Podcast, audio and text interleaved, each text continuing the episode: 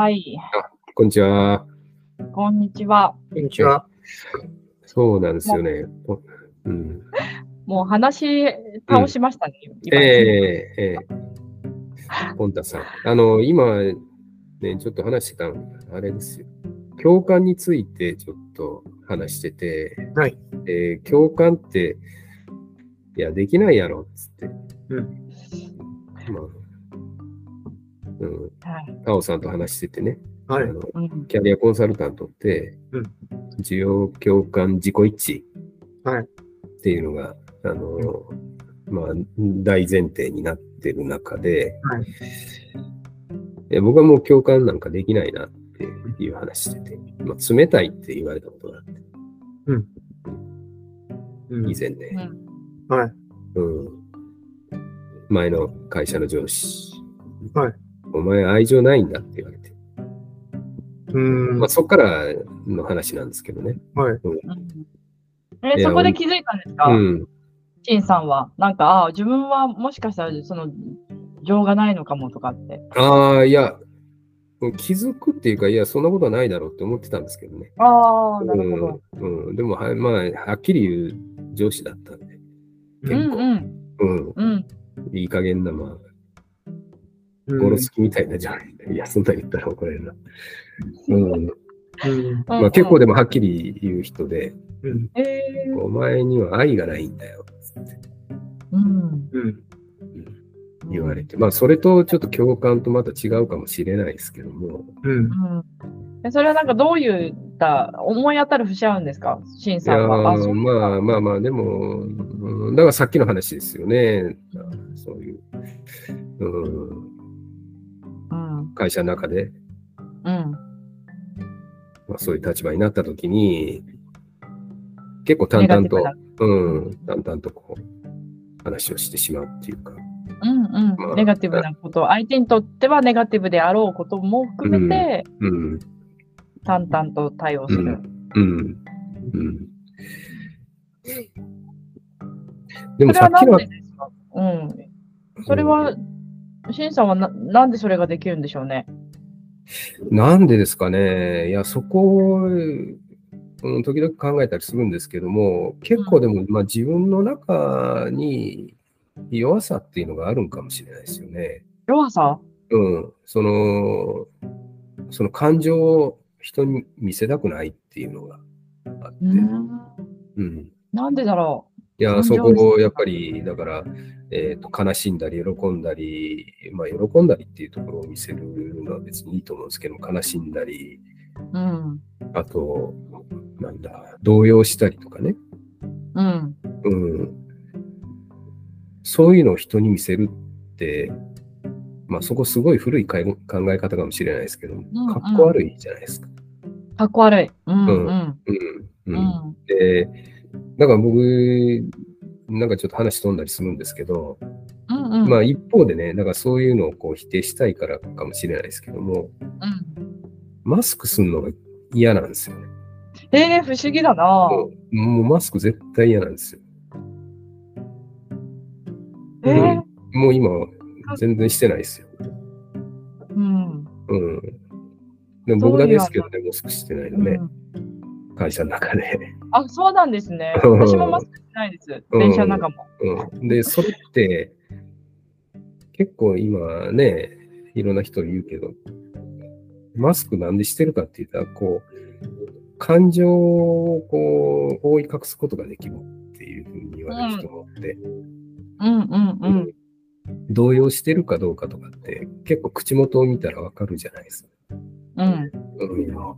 まあ、顔、眠るうん、ね、そうそう。ね、緊張したりすると。顔半うん。分こう覆い隠すことになるから、結構だからぼ僕自身もやっぱりお客さんとこう話しててなんかすごい怒られたりとかするときに、マスクしてて動揺してるところこれでも見られてないっていう安心感があるから結構淡々と話ができたりするんですよ、うん。うん楽なんですよマスクしてると、うん。逆に言うとね、うん。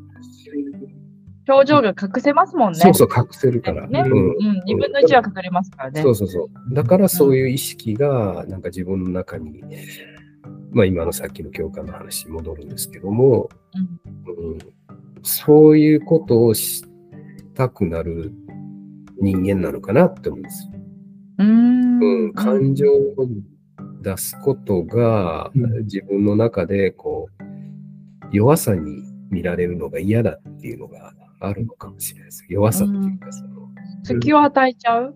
うんそうそうそうそう、それもあるかもしれないですよね。泣いたりするっていう。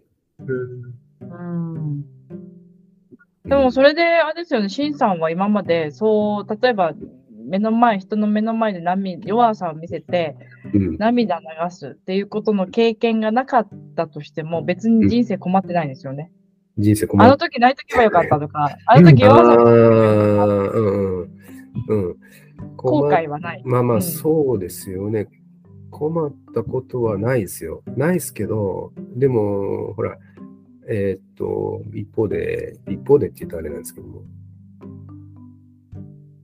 こういうキャリアコンサルタントの話学びとかやってても、あと、まあ、多分マネジメントでも最近言われてるけど、その自分を自己開示した方が、相手とこの距離が縮まるっていうふうに言われてますよね。う。うんうん。はい。うん。うん。そこができてない部分につながっていくのかなってちょっと最近考えたりするんですよ。うん。うん。自己開示ってやっぱり必要だと思うんですよね。うん、おっしゃる通りだと思います。うんただ、その自己開示って、じゃあ何を開示すればいいのって話かなって。うん。なんか自分がこう思ってるとかっていうものももちろんいいのかもしれないですけど、それこそさっき言った共感を示してあげることも十分自己開示だと思いますけどね。示す。うん。うんだからそれが、やっぱり共感。うん私はね、ちょっとそこはやっぱりね、厳密性を持ちたいんですよね。うん。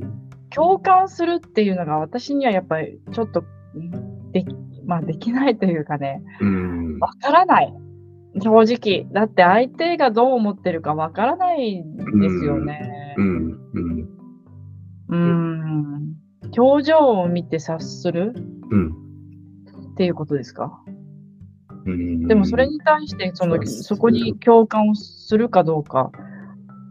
なんだろうな、やっぱり私本当にその人の感情とか気持ちってもう無限だなと思ってるんですよね。うん。で、それはあのいろんな感情ももちろん感情の種類っていうところもそうだと思いますし、深さ？うん。うん。もう、あのー本当にどれぐらい深いのかっていうのも、方も違う。うん。うん。例えば、まあ、おばあちゃんが亡くなりましたっていうね、うん。まあ、一つのこう例を例えをししてみても、あの本当にその距離感ですよね。生きていた間の距離感によって、うんもう本当に四六時中そばにいて、あの一緒にね、こう生活を共にしていって、突然、ね、亡くなってしまったっていうんだったら、おそらく相当、私はだったら相当悲しいんだと思うんですけど、うん。うん、突然ね、いなくなってしまったっていうことに対して。ただまあ、ね、あの、それをこう、頼りで話を聞く。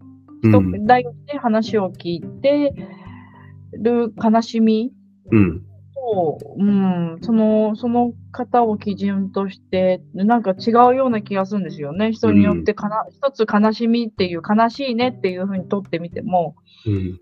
うん、うん。うん。うん。まあその、その、一緒に生活をしていた、あの、家族のね、方に、あの、同じ共感をするってわからないですよね。うん。どんだけ深い悲しみなのか。うん。うん。うん。うん。うん。だからわからないっていうのが、私やっぱり共感するっていうのが正直、いまだにピンとこない？だから私が言いたいのは共感を示すことならできるかなって。うん。うん。あのうん、お、なんだろう、相手、相手が今こういう状況であるよっていうのを伝え返すとか伝えてあげる。自分が鏡になって伝えてあげることはできるかなと思うんですよね。うん。言語化してあげる。うん。そうか。あ、まあまあ、そうか。今、ね、うん、話、タオさんの話聞いてて、うん、まあ、確かにキャリアコンサルタントとしての共感っていうのは、うんまあそこの部分でいいのかなっていうとまたちょっと語弊があるんですけども、う、うんんあの、やっぱりキャリアコンサルタントとしての、うんと仕事の中での共感っていうのは、共感を少なくとも示すこと。が、うん。まあ必要だと。でもそこに本当の共感っていうのが、うん、どこまでできるのかどうかですよね。おっしゃる通りですねう。んおっしゃる通りですね。うんおっしゃる通りですね。やっぱりカウンセリングのカウンセラーたる、えっと、人の大原則として、やっぱり感情移入をしてまで共感をしてしまうと、やっぱ自分軸を見失うんですよね。うんそうすると、あの、その相談者の方に対して、こう一緒にひ気持ちが引っ張られちゃったりとか。だある意味自分軸を保つ上では、その共感を、をこう、感情移入して共感ををするんではなくて、うん、示す。今日、あくまで共感を示すのと、じゃあなんでそ、そう、そこに厳密性を持たせるかっていうと、私はやっぱ結論、相手の感情はいくばくか計り知れないっていうのが大前提の原則として、私にはあるので、共感を示すことしかできないかな。うんそう、今井さんですね。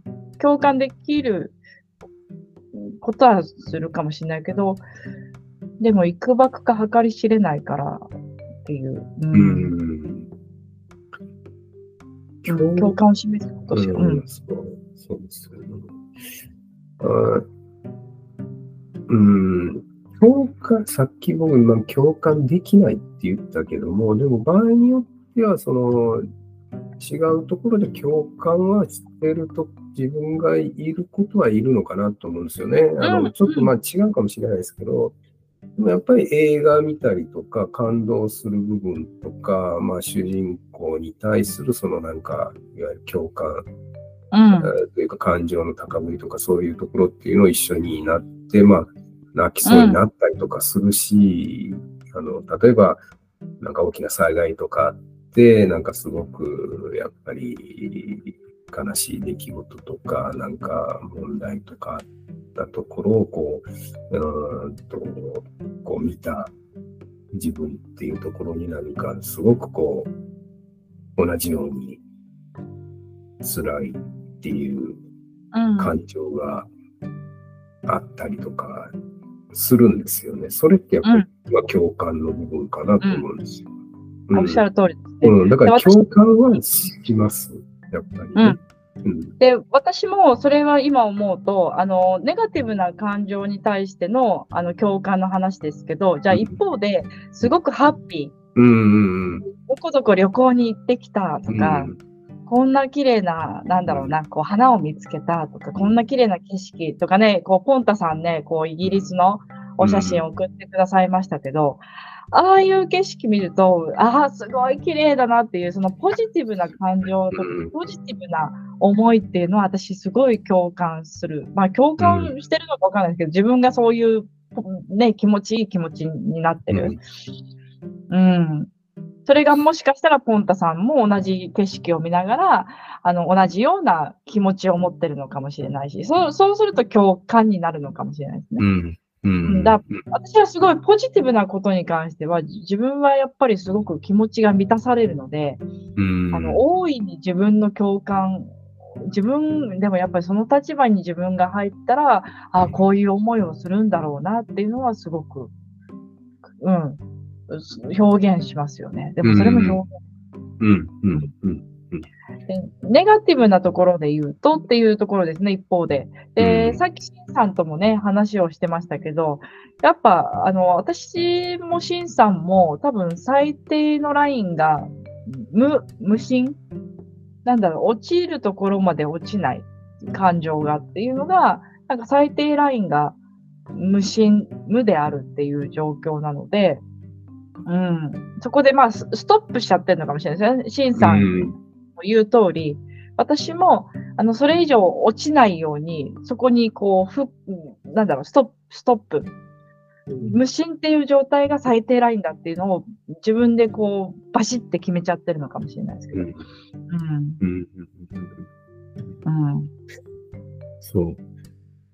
本田さんどう思いますか？まあ、共感。じゃないですか。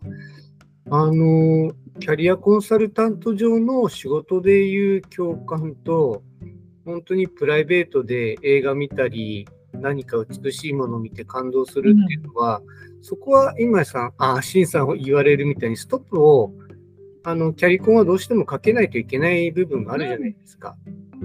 うん。職クライアント。と一緒にそっちに引きえー引っ張られてしまったら、導いていってあげなきゃいけないところを見失っちゃうと思うので、多分ここは仕事としてストップをかける、うーんだろうなと思うんですよね。うん。ううんん、だけど、プライベートはもう全然もうそういうあの規制も何も取っ払って、本当に美しいもの、悲しいものに共感するっていうのは人として自然のことだと思うので、うん多分そこはもう分けて考えてればいいんじゃないかなって。うん。ねだから別に自分が共感する人じゃないとか、うん。共感しにくいっていうのは、うん。そこはもうキャリコンとして考えた場合は、もう仕事上と考えて、うん。あの、割り切っていい部分はあるべきなんじゃないかなと思いますね。タオさんも同じようなことを言ってたんですよ、さっきね。あ、そうですか。うんだから今、あ、シンさんが、なんか仕事上で言われた部分は、本当のプライベートとしての自分ではないかもしれなくて、仕事でその人とこう対話したときに、まあ、なんかそういうふうに見られてしまった部分なんじゃないのかなってうん。分けて考えていいと思いますけどね。うん。うんなんか、キャリコン習ってる時も、ね、さっき、あの、タオさん言われたみたいに、やっぱりそのクライアントに引き込まれてしまったら正しい軸が見失ってしまうっていう、そこだと思うんうん。ですけど、うん。うん。だから共感は示しつつ、じゃあうん本当にこの人はどうしてあげたらいいんだろうかっていうところに、やっぱり軸を持っていいっとかないと、うん。相談者にとっていい解決策が見つからないかも。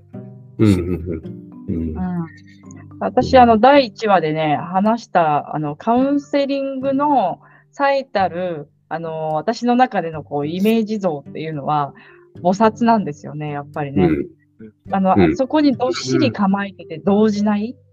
うん。でも、ね。あの、そうそうそう、そう、言葉数少ない、まあ、ど、ど、菩薩なのでお話ししないんですけれども、だただどっしり構えてる。うん。でも、人はそこに対して、こうね、お祈りしますよね。こうね、あの、まあ、早く良くなりますようになのか、こうね、合格しますようにとかっていう、その自分の気持ちをこう伝える。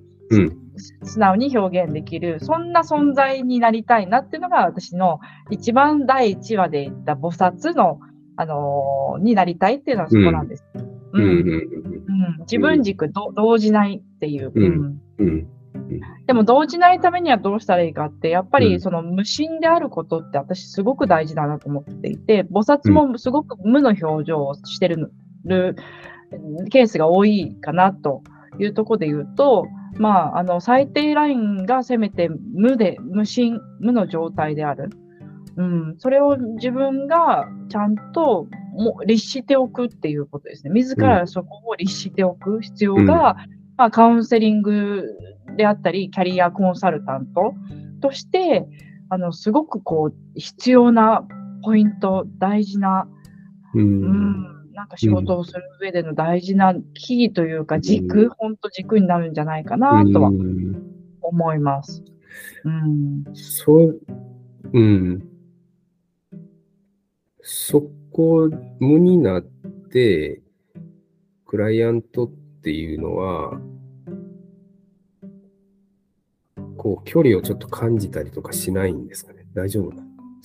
ねえ、そこでやっぱり大事なのが、あの、うん。私も、あのーそう、いろいろね、やっぱり資格何回も受けて、何回も評価をもらってるので、まあ自分がここまで受けた中で、こう、総評として言えることは、うん。やっぱり共感を示す。うん。うん、さうん。一番最初の方の段階でうん。共感を示してあげる。うん。うん、こんなことで悩んでますっていうことに対して、ああ、確かで、お話を聞いてあげると、ああ、確かにそういったことで悩ん悩みますねっていう、うんうん。うん、うん、そう、共感を示すっていうのは、やっぱり必要かな。そこが、やっぱり、その、菩薩とカウンセリング、キャリアコンサルタント、生身の人とのこう違いうんでできることかなと思いますけどね。うんうんですよね。その、やっぱりね、キャリアコンサルタントとして、短いセッションって限られてるじゃないですか、うん。時間がね。うん。その中で、まあでもやっぱりいかにこう、うーんと、しまあ、し本当にその、ほんねいきなり信頼関係をこうこう構築するっていうのは難しいかもしれないですけども、でもやっぱりその中で、うん、この人には話してあ安心なんだっていうのをこう、あの持ってもらわないと、そこから先っていうのは進んでいかないと思うから、うん。うんまあ、そういう意味では本当に、まあ、共感を示すっていうか、うん、分かってくれてるっていう安心感っていうのを持ってもらわないといけない。そうですね。うんうん。じゃあ、その安心感を持ってもらうためにはどうしたらいいのっていう、うんどういうふうな関わり方をしたらいいのっていう、うん多分、その次のね、うんあの、行動のアクションプランだと思うんですアクションアイテムかな。う。うんんそうですよね。うんうん。まあ安心感うん安心感。僕もそう思いますね。はい。うん。うん。だから決して共感を示さないわけじゃないんですけど、やっぱり距離を縮めるために共感を示すっていうこともやっぱり必要なので、そこでまあ共感はやっぱり全くしないわけではないと思うので、ううんん。分かる限りの共感を示してあげて、じゃあでもどうしていったらいいでしょうかねっていうのをやっぱり問いかけてみて、えーで、ポジティブに持っていければなって、まあ思ってますけどね。うん。うん。うん。共感。うん。ね。なんか、いろいろなキャリアコンサルタントがいていいかなと思いますけどね。うん。豊かにね。うん。でも多分、い今井さんと私、うポンタさんはわかんないですけど、ね、こう、最低ラインの感情のネガティブな、マイナスなうん感情のうん。最低ラインが無であるっていう人もうん。いてもいいと思いますし、うん。一緒になってほんどうなんでしょうわかんないです。私そ、うん。それがいいかどうか正直自分がやってないからわかんないですけど、はい、泣くもわかんないんですよ。それがプロとして正しい行動かはわかんないですけど、まあ、そういった方がいてもいいのかなと思いますよね。いや、そこね、どうなんやろうな、本当にね。うん、なんかもう、うん。いや、辛くても困ってるんですっていうふうに言われて、ねえ、極端になんか手を握って、もう本当に、うん、辛いよねっていうふうにやるのも、いや、そこまでじゃないような気がしますけどね。うん私もそこまでじゃないと思います。うんやっぱり言われたようにわからないですよね。うんうん、そこまではそ。のうんね、状況になってないかですからね、自分がね。うんうんうんうん変に誤解を招くことにもなるかもしれないね。うんうんうんだから、で依存されちゃうかな。うんああ、依存。うんそこまではちょっとわからないかもしれないですけど、うん。ご苦労されたんですねっていうくらいまでしかわかんないですええ。ね。うん。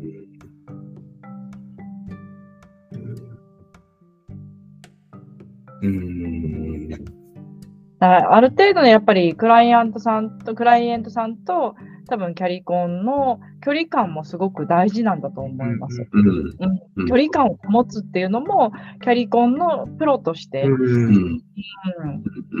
ポジショニングを確立する。で、で、それ以上入り込ませないような、うん。あまあ、込ませないっていう言い方失礼かもしれないですけども、うん。ずっと同じレールうん。の、レールの幅っていうのは一定のラインを保つ、うん。うんことが必要なんじゃないかな。うん。うん。うん。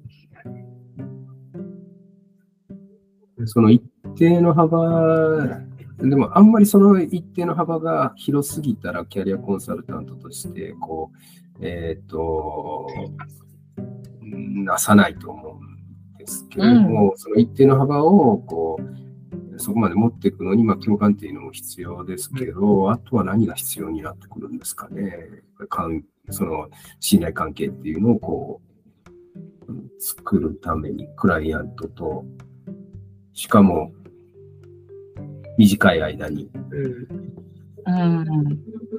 結構あの、出だしでね、自分のその、ちょっと自己紹介っていうか、そこをする人とかいますよね。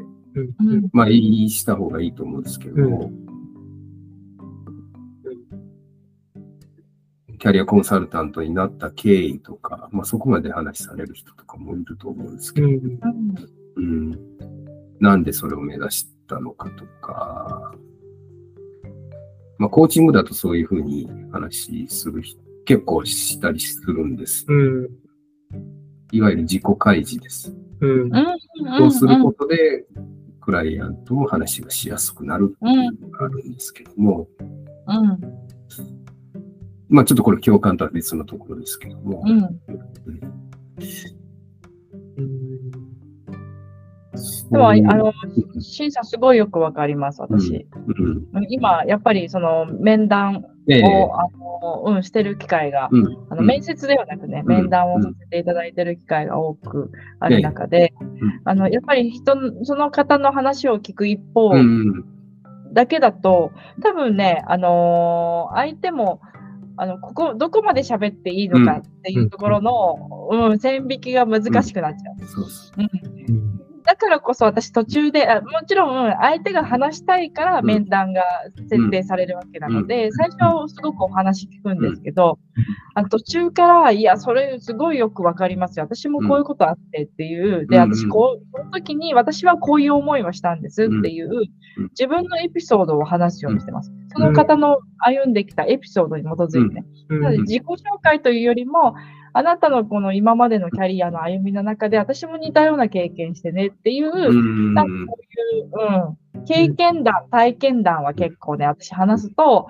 うん。ああ、タオさんもそういった経験あるのねっていう。うん。でそこから今度、私が共感を示すというよりかは、ククライエントさんが共感してくれる、私に？うん。うん。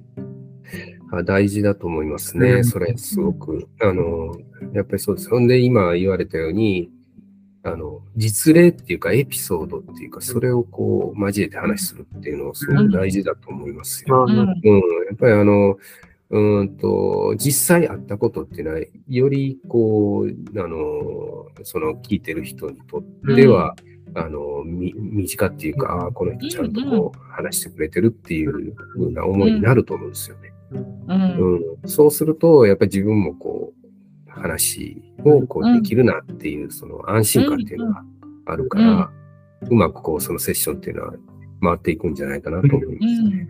うん。そうかうん。うん。人によってね、うん、どうぞどうぞ、ポンなんかどうしてもこう聞いてあげないといけないっていう、こう、そっちを意識しちゃうと、うん。あんまり自分のこと話すのも、うーん、相手にとって良くないのかなとかも思っちゃったりするんですけど、ある程度自分のエピソードも入れてあげた方がいいんですかね。うん。うん、のような、なんか相手にとってこれって悩みってうん正しいのかどうかって多分不安になってくるのかなって話をしていると、あ、なんかここまで話しちゃったけど、これって本当にみんなどう思ってんだろうとかっていうのが、漠然とした不安が出てくるんじゃないかな、疑問とかね。ううんそうすると、その間に、例えばポンタさんとかシンさんが今までの経験で、いやいや、自分もね、こういうこと経験して、その時こう思ったんだよっていうふうに言うと、あ、そっか、自分のこの今まで話した内容は、うんまあ、あながち、その、悩みとかね、っていうのは間違ってないんだなっていう、逆にそこも安心につながるんじゃないかなって。うん。うん。うん人によってあれですよね、多分話すエピソードとか自分の体験談も変わってくるんでしょうね。うん。うん。うん。うん。うん。そう思います。うん面白い話したな、う今日。ん。うん。ねポンタさん、は話足りてませんか？